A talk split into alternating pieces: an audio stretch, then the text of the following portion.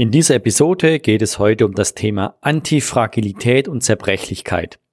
Ich habe wieder einen Interviewpartner bei mir und wir werden diesen Aspekt aus der unternehmerischen Sicht erläutern und diskutieren. Also bleibt dran, bis gleich.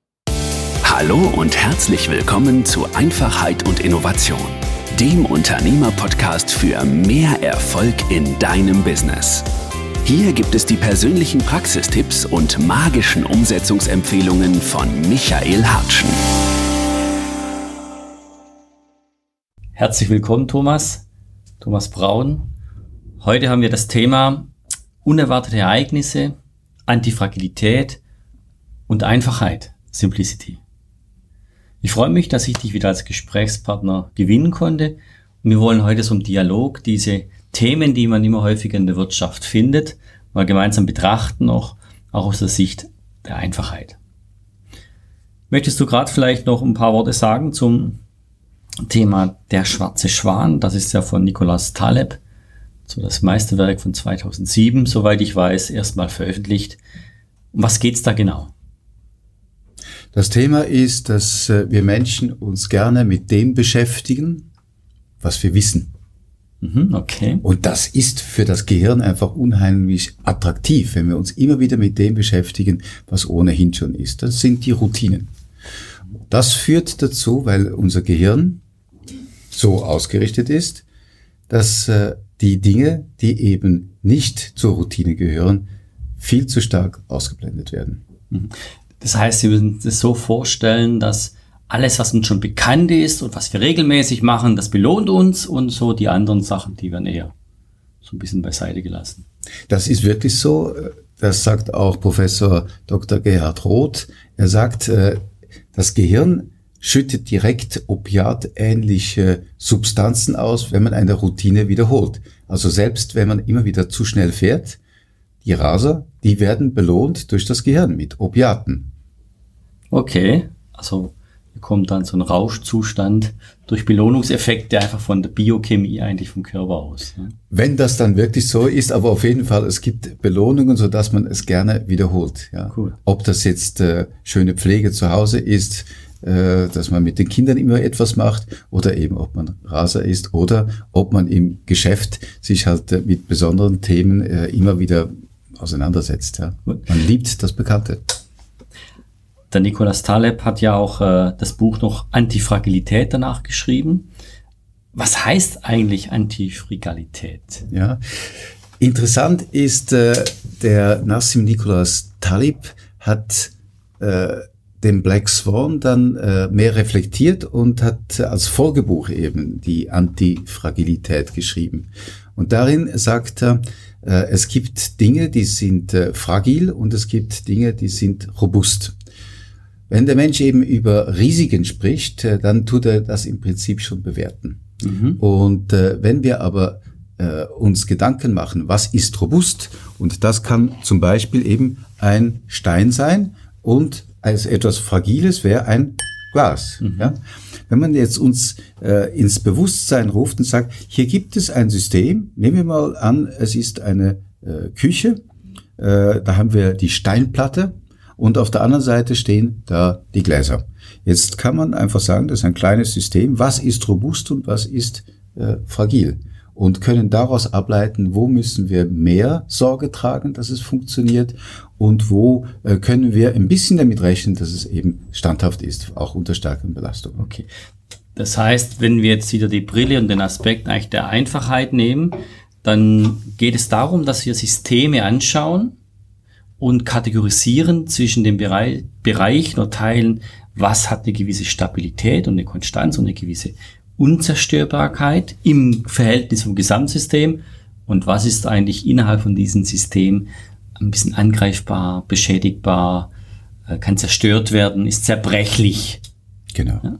Und die Antifragilität heißt im Prinzip, wie können die nachher zusammenspielen?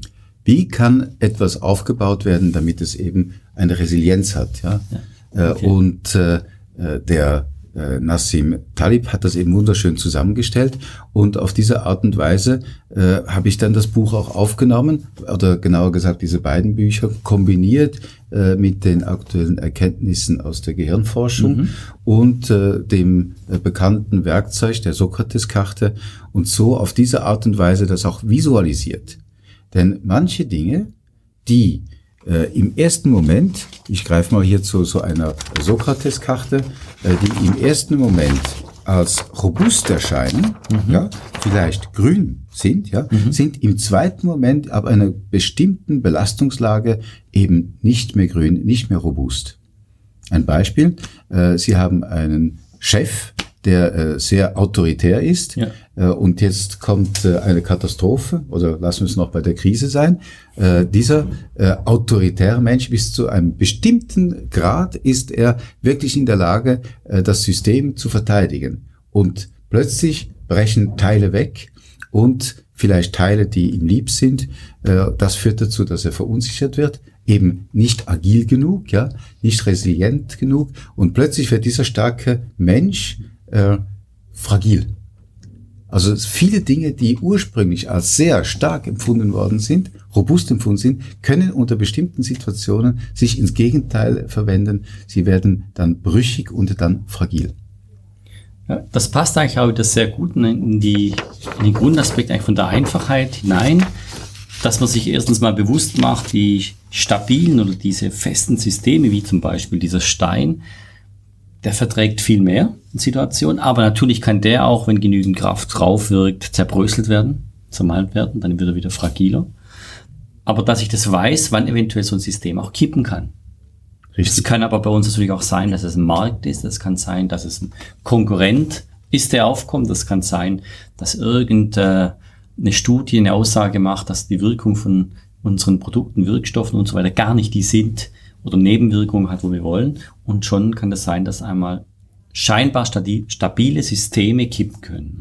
Richtig. Und äh, jetzt geht es am für sich nur darum, äh, das ist ein alter äh, Vorschlag von äh, Professor Dr.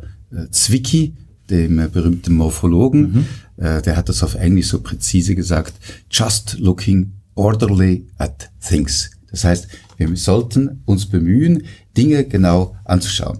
Das hat übrigens anscheinend Aristoteles schon zum Herrn Alexander dem Großen gesagt, der dann gefragt hat, wie löst man ein Problem? Äh, und Aristoteles hat kurz überlegt und hat gesagt, breite aus und mache es verständlich. Ja. Mache einen Plan. Mach es übersichtlich. Mach genau. Und das ist ein wichtiges Thema in der heutigen Zeit der Agilität und der Geschäftsmodelle. Ich habe dir vorher diese einzelne Sokrates-Karte gezeigt. Mhm. Wenn man das jetzt im Detail anschaut, über ein ganzes System hinweg, dann könnte das eben so aussehen. Wir haben hier äh, ein ganzes Organigramm und jede einzelne Abteilung äh, hat ebenfalls eine Abbildung in Form einer Sokrates-Karte. Mhm. Jetzt ist es so, ich nehme beispielsweise eine Versicherungsgesellschaft. Es könnte sein, dass im Geschäftsmodell einige Dinge fragil sind. Äh, und zwar so fragil im Sinne einer Disruption. Ja. Denn heute suchen Konkurrenten oder neue Anbieter nicht das, was nicht rentiert, sondern das, was rentiert, ja. Und jetzt könnte man sich vorstellen, ja, was ist eigentlich das Rentable hier an dieser Versicherung? Äh, ist es äh, die Logistik? Ist es äh, das Gebäude? Äh, oder ist es eben äh, das ursächliche Geschäftsmodell der Versicherungspolicen? Und äh, jetzt erkennt man plötzlich, das ist sehr angreifbar, mhm. weil viele Leute äh, heute mit wenig Rechenpower äh, auch Risikoberechnungen durchführen können. Das heißt, das Kerngeschäft kam plötzlich weg. Es ist plötzlich fragil geworden, weil Rechenpower verfü zur Verfügung steht. Und äh, äh jeder ETH-Spin-off könnte im Grunde genommen mit Leichtigkeit eine Versicherung aufbauen.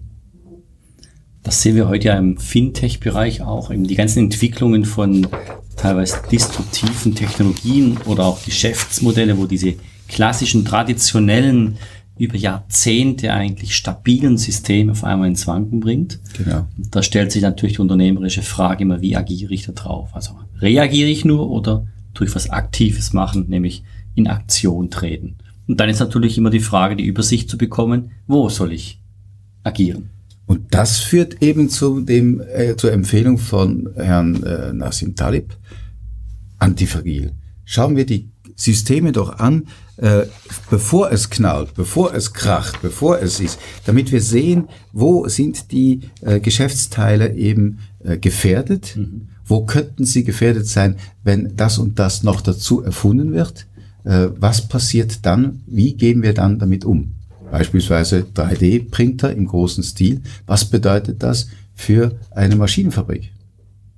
Was bedeutet das, ja? Dass man das einschätzt und feststellt, äh, ja, vielleicht werden Maschinenteile künftig nicht mehr bei uns hergestellt, sondern direkt vor Ort bei den Kunden.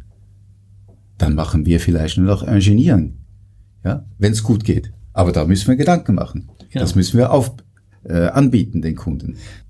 Das ist eben die Herausforderung an die Geschäftsleitungen, dass sie das aktuelle, die aktuelle Lage abbilden und daraus ableiten können, wo sind sie angreifbar und äh, wo sind vielleicht neue Services notwendig, mhm. eben Stärkung des Engineer Engineerings und äh, dezentral herstellen.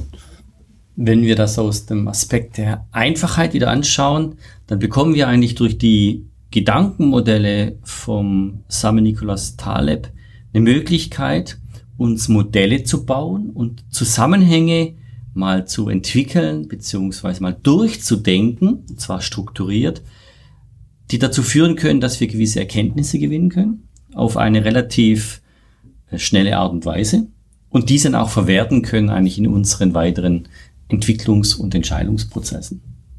Es geht wirklich um die Simplizität und die entsteht interessanterweise in der Granularität. Wenn man die einzelnen Teile vorsichtig dekonstruiert und ganz eng nebeneinander hinstellt, so dass sie also noch miteinander interagieren können, aber dass man sie isoliert zumindest sehen kann. Dann kann man modular beginnen zu überlegen, was können wir da und da besser machen, ohne eben das Bad mit dem Kinder auszuschütten. Ja, äh, dass man sieht, das ist performant und das ist, äh, äh ja, da rinnt es raus und da klemmt es. Mhm. Diese granulare Sicht führt bei uns Menschen im Gehirn äh, zur Erfahrung, ich verstehe es, es ist nicht äh, nur äh, simpel, sondern es ist einfach zu verstehen und zu kommunizieren. Und ich glaube, das ist auch wirklich die Stärke daher von diesen Modellen, denn wir brauchen heute ja eigentlich immer mehr Unterstützung aus dieser ganzen Flut von Informationen und von Möglichkeiten, die sich irgendwo ergeben, Hilfsmittel zu finden, dass wir die auslegen können, eine Ordnung schaffen können, dass wir die verständlich machen können. Und zwar nicht nur für die Leute, die häufig damit mitarbeiten, sondern eben auch für die Mitarbeitenden, für die Geschäftspartner und so weiter, dass sie dem auch folgen können. Und ich denke gerade auch äh, du mit deiner Sokrates-Karte und äh, die Kombination eigentlich auch von dem Aspekt von der Antifrigalität und äh, Black Swan, der schwarze Schwan, gibt uns eben hier die Möglichkeit, das zu vereinfachen. Und die Einfachheit liegt nachher darin beschrieben, ich kann es kommunizieren, ich kann es weiterverwenden. Weil die Diskussion ist da häufig bei vielen Dingen, ja, was ist jetzt wirklich daran einfach? Daher vielleicht aus deiner Sicht noch draus, wenn du jetzt sagen würdest, in Kombination eben mit dem Sokrates-Konzept und so weiter, wo unterstützt genau diese Kombination die Einfachheit? Äh, in der Tat äh, sind äh, Bücher, wie eben Nassim Talib geschrieben hat, Black Swan und ja, Antifragil, wie aber auch beispielsweise Sharma mit Theory U.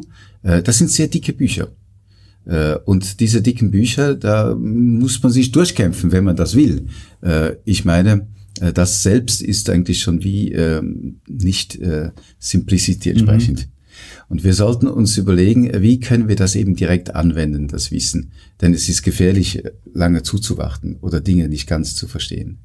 In diesem Sinne meine ich, äh, es ist gut, äh, vielleicht die Idee und das im Sinne einer ersten Maßnahme äh, auf Get Abstract oder äh, sonst wo eben die Einleitung mal zu lesen von Black Swan und äh, Anti-Frigalität, äh, Anti-Fragilität, ja und äh, daraus äh, dann die Idee ermitteln und im nächsten Schritt beginnen, die eigene Organisation kurz zu mappen. Das heißt, dass wir hier eigentlich auch einen Weg finden zu sagen, wir haben natürlich auch mit diesen beiden Gedankenmodellen eine, sagen wir, sehr Kompliziertheit, sagen wir zudem, nämlich ganz viele neue Informationen, die wir gar nicht auf einmal verarbeiten können. Und daher unterstützen wir das auch von der Sicht der Einfachheit, dass man eben Schritt für Schritt vorgeht, so dass man es auch umsetzen, also sprich anwenden kann, weil nur Gedankenmodelle alleine sind zwar schön, aber auch sie bringen uns unternehmerisch noch nicht viel, wenn wir wirklich nicht die, die Adaption, die Transformation eigentlich in die eigene Organisation schaffen. Okay, Genau. Ich glaube, wir haben wieder ein paar Impulse mitgeben können, auch für die Zuhörer hier und Zuschauer, dass wir eben solche Modelle versuchen müssen auch zu verstehen. Und eben die Sokrates-Karte hilft uns hier, diese Cluster zu bilden. Äh, das heißt, auch wenn es größere, umfangreiche Werke sind, wirklich aufs Wesentliche zu konzentrieren, das herauszuarbeiten und Wege zu finden, eigentlich für sich selber umzusetzen. So ist es, ja. Ich sage, Ideas äh, oder turn ideas into cash. Ja? Genau. Es ist simpel. Äh, man muss es tun, aber man muss es auch verstehen. Ja? Genau. Okay, recht herzlichen Dank, Thomas, auch für das Gespräch ja. und für das Interview. Und wir wünschen jetzt eigentlich unseren Zuhörern und äh, Zuschauern, dieser Podcast wird auch als Videopodcast aufgenommen, ist nachher auf der Webseite www.simplicity-coach.com-podcast ersichtlich. Und wir haben da auch weitere Literatur und noch ein paar Links dazu eingebaut für diejenigen, die sich noch vertieft mit diesem Thema auseinandersetzen wollen, können dort weitere Informationen finden. Jetzt können wir Ihnen nur noch viel Erfolg bei der Umsetzung wünschen und uns freuen, wenn Sie uns weiterempfehlen und spätestens beim nächsten Podcast. Bis dann. Vielen Dank. Bis dann. Tschüss. Weitere extrem praktische Gratisprodukte findest du unter www.simplicity-akademie.com. Welche weitere Themen interessieren dich? Schreibe mir einfach deinen Vorschlag an podcast at simplicity-akademie.com. Wenn du es noch nicht gemacht hast, abonniere meinen Podcast und empfehle ihn einfach weiter. Ich danke dir vielmals und wünsche dir ganz viel Erfolg mit Einfachheit und Innovationen in deinem Business.